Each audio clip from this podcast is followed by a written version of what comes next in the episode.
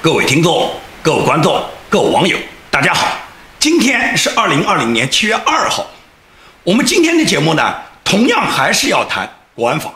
也就是国安法在香港的实施以后啊，一是对全球形成了巨大的影响；第二个呢，给香港民众、给香港普通百姓心里面带来了巨大的冲击。那么这种冲击是中国大陆民众呢，他们过去呢肯定是感受不到的，因为大陆民众他们一直是受到专制的压迫，从来没有过民主的权利。那么当那个有民主权利的人突然把你的这个民主权利给你拿掉，当你本来有自由的人突然让你失去自由，这时候你是什么感受呢？所以说，香港民众现在他们就蒙受到，他们本来有过一百多年的自由与法治，现在突然没有了。而且中国大陆的那种文革式文化大革命的那种疾风暴雨的这种红色风暴，现在在香港开始展开了。所以说呢，香港国安法它的意义啊，你要让我来评价，我认为就相当于新建了一个柏林墙。如果美国和西方世界没有这个认识的话，那么世界就会重新回到二战之前，当时纳粹德国准备统霸全世界，杀害犹太人，然后征服欧洲。开始希特勒重新的一个纳税之路，所以说呢，美国和西方呢，很多这些政治家他们认识不到这个问题的严重性。可以讲，今年的武汉肺炎，实际上它是中共首先通过这个武汉疫情给全世界带来一次病情的传播的这种灾难。而在这个灾难发生的过程中，中共无论是通过海外华人抢购各种医疗用品，还是中共不断的派人把这个灾难扩大，让全球都受灾以后，中共把他们的劣质产品卖往全世界。并且通过整个灾难，他们去捆绑全世界的利益的时候，就说明中共是非常非常险恶的，而且是中共通过这个方式开始对全世界试探，实际上就是习近平开始了他的什么人类命运共同体的一种征伐。那么这件事中共做了以后呢，中共不但没有感觉到给全世界造成了很大的伤害，尽管有西方国家提出需要中共赔偿，但是中共更加看到的什么是西方世界认为中共现在已经是跟美国平起平坐的老大了，中共现在已经提高了它的影响力，尤其是通过这个武汉疫情，中共提高了它的影响力。所以说呢，习近平呢就立令智昏了，他根本就没有想到全球正义力量。正在要全面的消灭中共，正在要对中共进行清算。他看到什么？他看到的是他个人的影响力和中国的影响力在全世界反而增加了。所以说，习近平他现在呢就可以冒天下之大不韪，公然违背中英香港联合声明，然后呢，在今年七月一号呢推行了这个国安法。那么这个国安法生效以后，对香港产生了什么样的这个影响呢？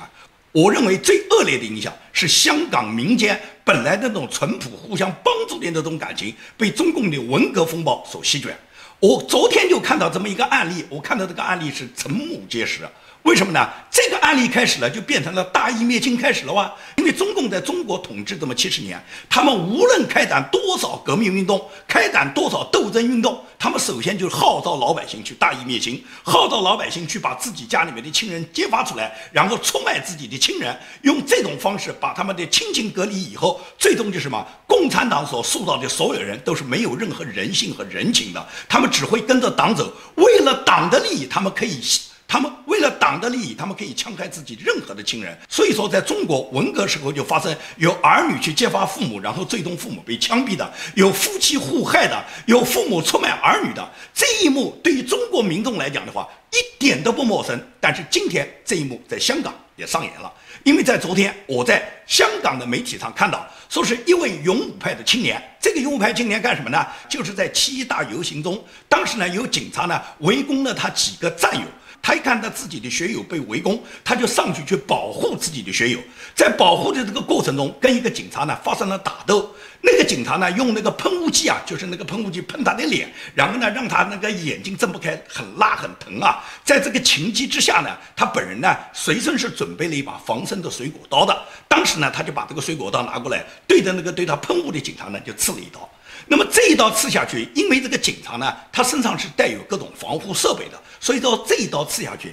实际上不是很严重，但是警察呢肯定是被刺中了，而且出血了。然后警察呢他就不断的呼叫他们其他的警察战友来保护他，但是那个地方呢全部是嘛是勇武派，没有人保护这个警察。所以说警察最终就通过他的警用联络方式去联络了警察以后，然后这个警察呢就去了医院。那么在这个过程中呢，在整个这个打斗的过程中呢，被香港当地的这个新闻媒体叫立场新闻，被立场新闻实际上是拍下了现场所有的录像和一部分照片。而大家都知道，立场新闻呢，它是网络媒体，也就是上传照片很快，因此立场新闻呢就已经把现场的情况通过他们的网络媒体报道呢，已经报道出去了，也就是公众都知道了。那么在这个过程中，这个警察被送到医院去以后呢，这个警察就很叫屈。他叫屈主要是他认为当时没有战友来援助他嘛，同时呢，他也认为香港有民众敢在国安法之后还用刀来刺他，这个他认为是一定要打击的。所以这个信息就被梁振英看到了。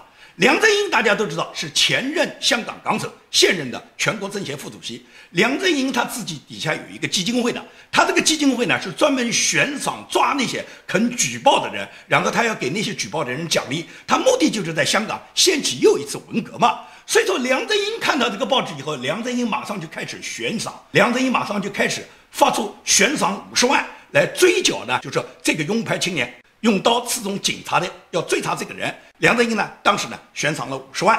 那么这个五十万那个悬赏一挂出来以后呢，就被这个所谓勇武派，就是拿刀刺中警察的这个勇武派青年呢，被这个青年的父母看到了梁振英的悬赏。他们在看到照片上那个人就是自己的儿子，他们的儿子他们能不认识吗？他们一想，梁振英就悬赏五十万啊，因此这对父母就先给梁振英那个基金会。打了那个联系电话，问他，如果说我们举报了，甚至是我们的亲人，这五十万给不给？奖励不奖励？对方告诉他肯定的回答，就说你如果举报出来，如果让我们能够及时的抓住这个人，我们肯定奖励你五十万。那么他们的父母就把他儿子的信息告知了警队，也就是做了举报，希望得到这五十万。而这个时候呢，他的儿子已经持了英国的 BNN 护照。现在呢，正在香港登上去英国的飞机，当时飞机已经要起飞，就在已经要起飞的这个过程中，然后被航站楼紧急叫停，然后警察上飞机去抓捕了这个勇武派的青年。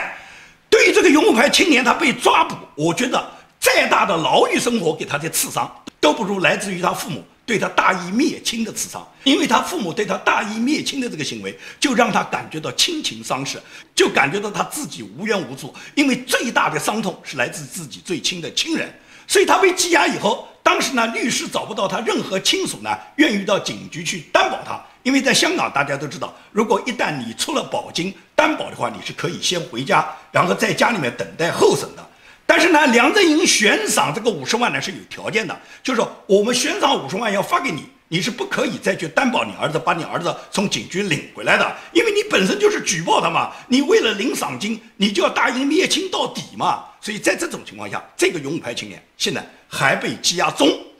这件事让我就感觉到香港民情的割裂，香港民情的撕裂，以及香港民众他们本来那种团结一致对抗强权，现在中共在内部开始瓦解，在亲情中开始瓦解。所以看到这个故事，我相当相当的伤心，我一点都不能接受香港社会这么多好的一个民主法治社会，拥有一百多年英式教育的这个曾经有着互相帮助、有着血浓于水的一个社会，怎么会今天仅仅是梁振英的几十万的悬赏就可以产生到一个父母对儿女的大义灭亲呢？所以看到这个故事，我整个不能接受啊！因为我觉得现代人怎么会变成这样呢？在利益面前就可以出卖亲情吗？我觉得我们生活的那个年代多好呢！建民生活的那个八十年代，可以讲，即使是我们在八九，我们遭到共产党通缉的时候，我们的亲人、我们的朋友都是在保护我们的。那时候它体现的一种淳朴的民风，一种崇高的感情啊！很多人跟你互不相识啊，但是人家为了保护你，人家愿意自己去坐牢。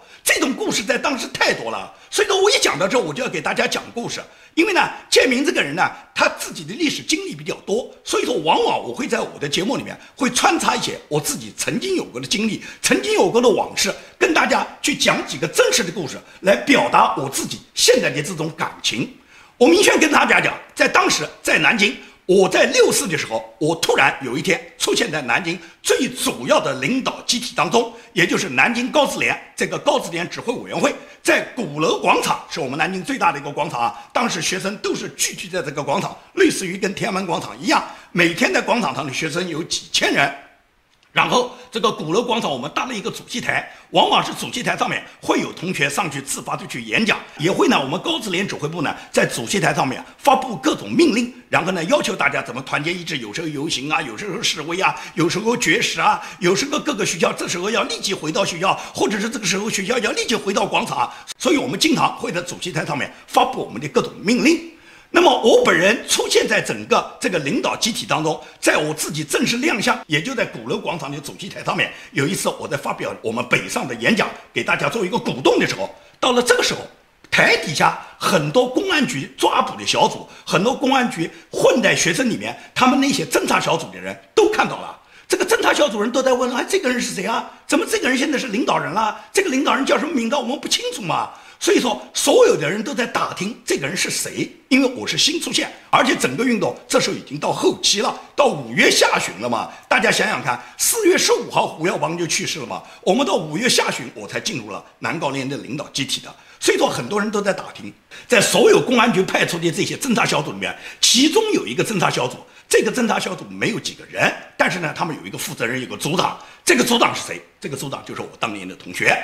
我这个同学，他一眼就看出我来了，他马上就吓了一大跳，他觉得建明怎么会到这来呢？建明会来做这个事吗？这时候呢，他很担心，但是呢，他这时候又没办法，他又不能暴露任何身份，他又不敢跟我接近，他根本不敢让我看到他，他心里面偷偷的想，这家伙怎么跑到主席台上来呢？所以说，他回到了他自己公安局办公室里面，他在整理各种资料。他说他回到公安局办公室后，看到他们整个所有负责侦缉的各个组。现在到处都印刷着我的照片，大家都在找这个人是谁。然后呢，局里面要求谁已经侦查到这个人是谁，马上要到他们指挥部来汇报。他是千思万想，觉得他要不要去汇报？因为如果不去汇报吧，万一领导掌握了，他跟我认识，他跟我很熟悉，那么他是一种失职行为。他本来就是侦查小组的组长嘛，你明明是你同学，你明明能认识，如果你隐瞒的话，毫无疑问来讲，他这个警服要脱掉的嘛。但是他汇报，他不就是要出卖？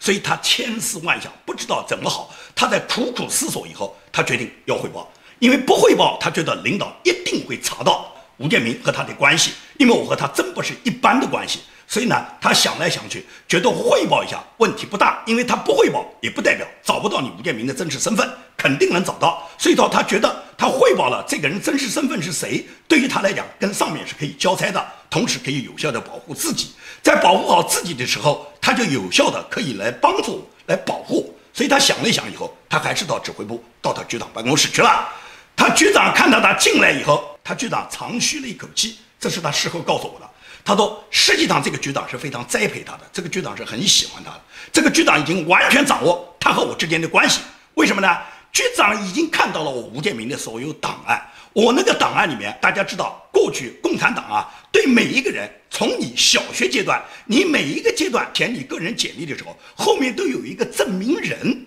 而他恰恰是我在小学、中学写的证明人，写的都是他。也就是说，他的这个名字，局长一看。”本身局长就了解了，他和我之间是同学，因为一查是哪个学校来的，我们又是同一个学校。然后我那个证明人上又写着他的名字，局长马上就判断出他一定认识我。所以说局长呢就担心他不来，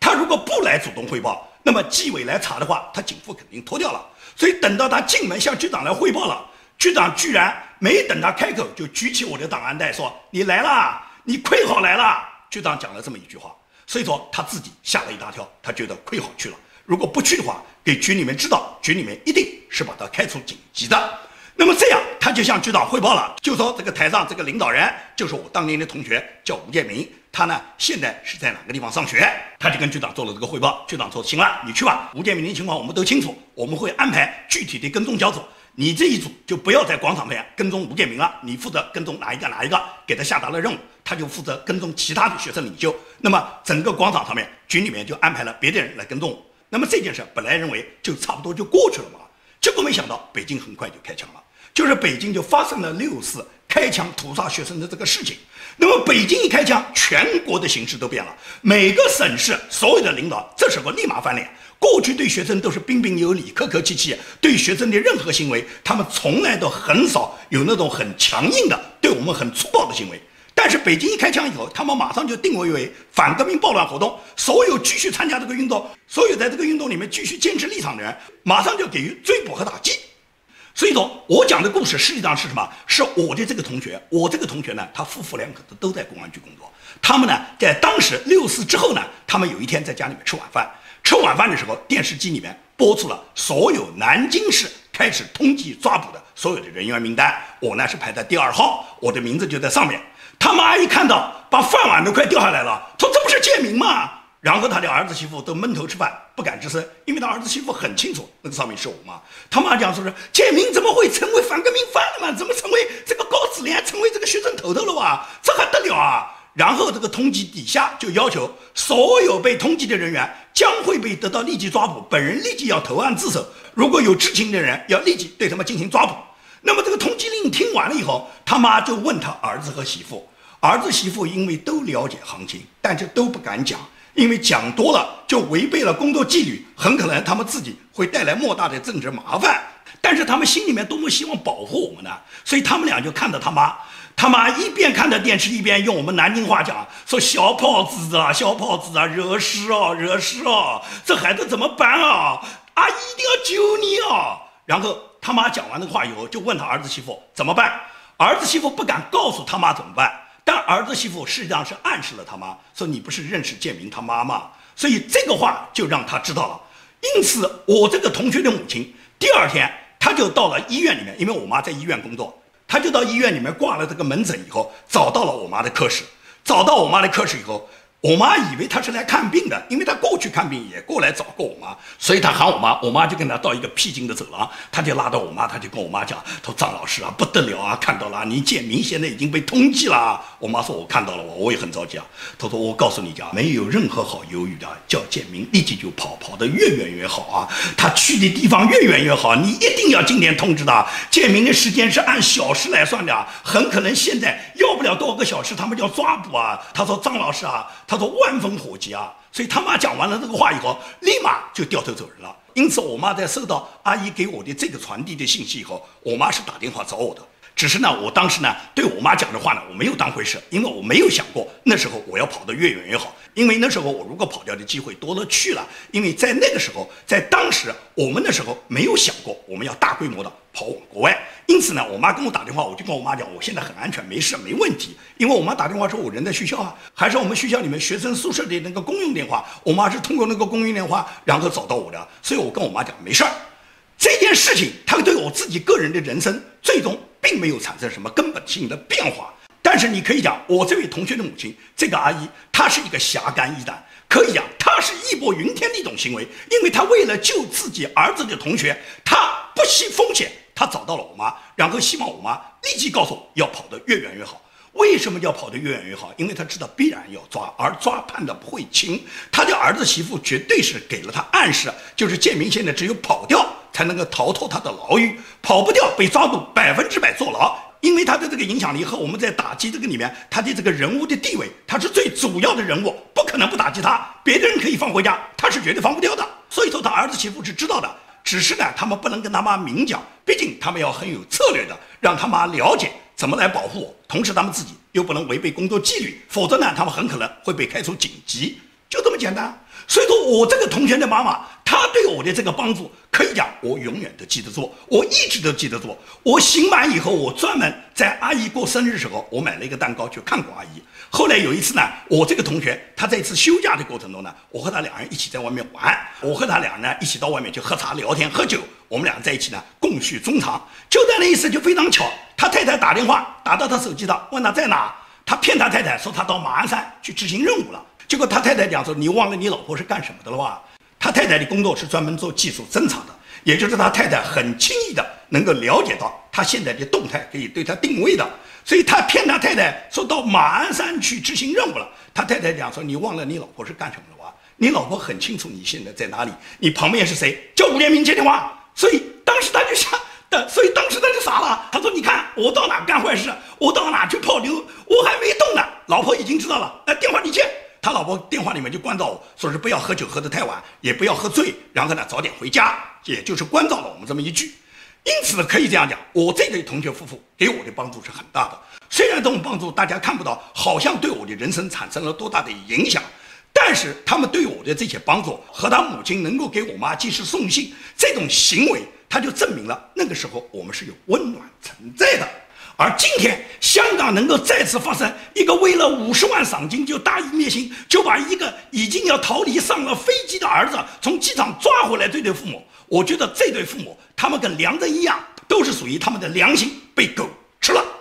大家有没有看到过？为什么港英时代那时候香港人也没有民主，而且香港市民对他们根本毫不认识的英国派来的各种港督对他们的管理是基本上是满意的？为什么回归中国大陆所谓祖国的怀抱，而且还有了一定的民主，有了一定的选举权，选举了立法会的委员，香港民众也有了一定的港人治港参与民主，但是为什么香港民众会越来越多的不满意呢？这主要就是什么？这二十三年的变化是香港人本来从民主根本就不需要，人家不需要跟你争取什么民主嘛，因为英国是有优秀的民主制度的，所以他派来的官员他是带着民主气息、带着民主体制、带着民主管理的思维方式来管理香港的。所以说，香港民众对他们自己那时候有多少民主自由，他们并不在意，因为他本身是生活在一个民主时代。而中共这二十三年是已经把民主毁灭，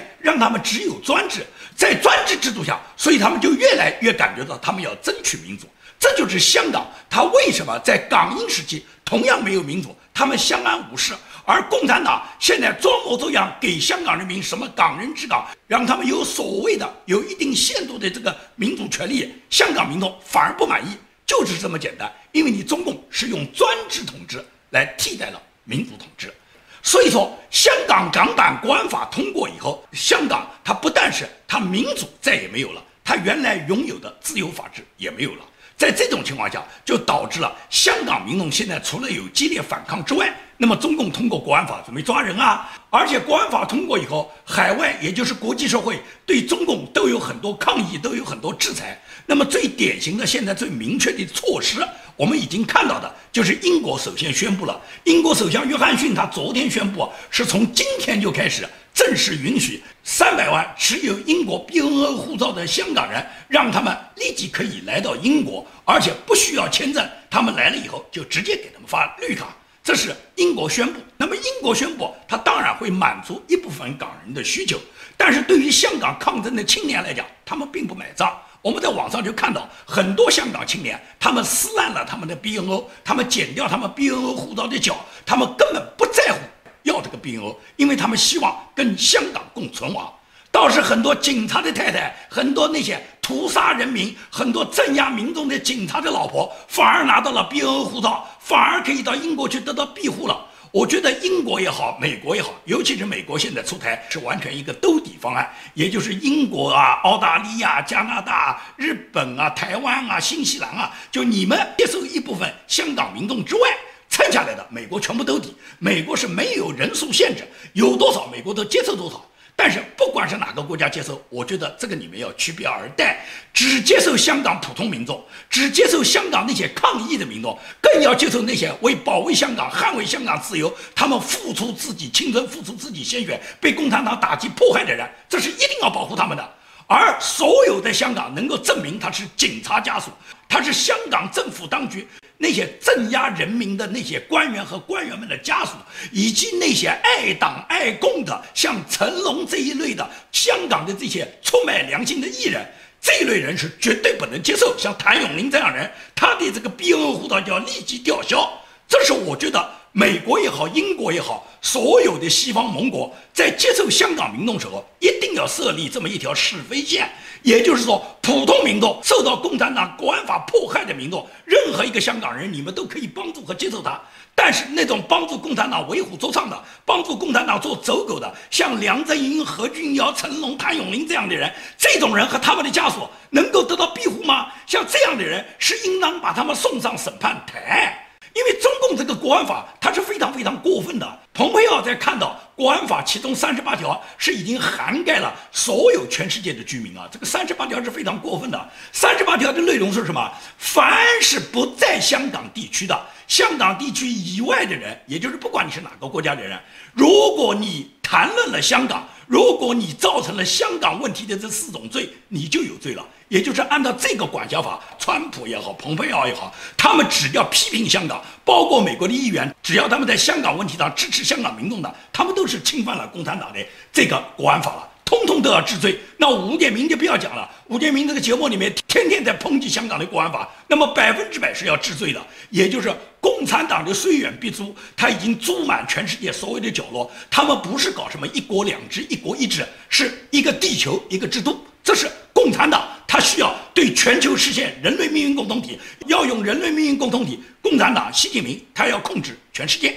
所以说美国的政客很清楚，这是共产党利用他们自己这个邪恶的统治，控制了中国政府，控制了中国人民，控制了中国十四亿爱好和平的人民。所以说，美国也好，西方国家也好，现在都要求把中国共产党和中国人民分开，叫去中国共产党化。那么，外交部的新闻发言人赵立坚就说。妄想把共产党和中国老百姓区分，这是痴心妄想。中国老百姓和中国共产党，他们之间是血肉相连的关系，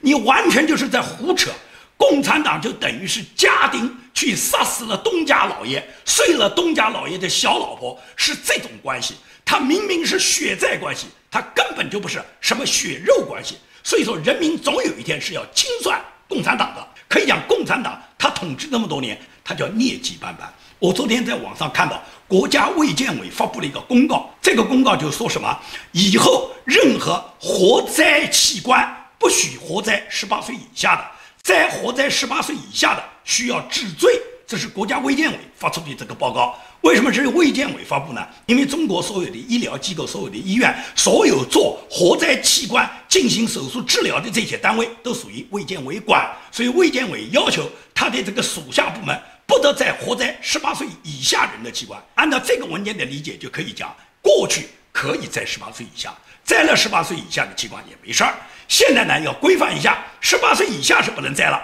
在十八岁以上活摘器官没事儿。你看国家卫健委这个这文件，我们是不是这样去理解？我记得我去年在访问台湾的时候，当时跟台湾陆委会，他有一个副主委邱副座。和另外台湾几位政界的高朋，我们在一起。我们在谈话过程中，我当时是跟他们谈到了中国大陆这个活摘器官这个血淋淋的事实。当时呢，他们可能有点半信半疑，不大敢相信，就觉得真有可能吗？活摘器官吗？把一个人的器官就摘下来给另外一个病人，然后牟利吗？可能吗？所以说，我觉得他们当时是半信半疑的。现在我觉得这个文件，如果他看到，他就应该知道是国家官方，是国家国务院的卫生委员会亲口承认发文，告诉你们以后就别摘那个十八岁以下的器官了，十八岁以上的没事儿。因此就说共产党已经赤裸裸告诉全世界，他们的这个器官来源就是可以在中国摘取中国十八岁以上人的器官。而十八岁以上的人自愿捐献器官有几个？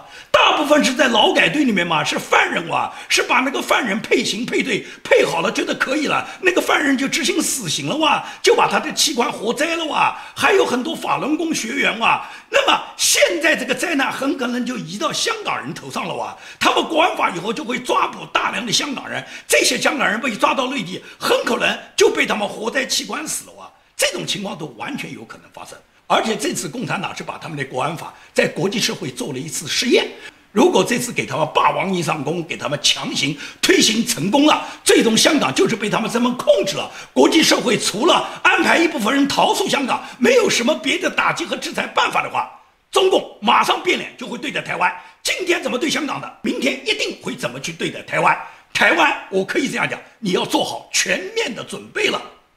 今天的节目就跟大家做到这里，谢谢大家。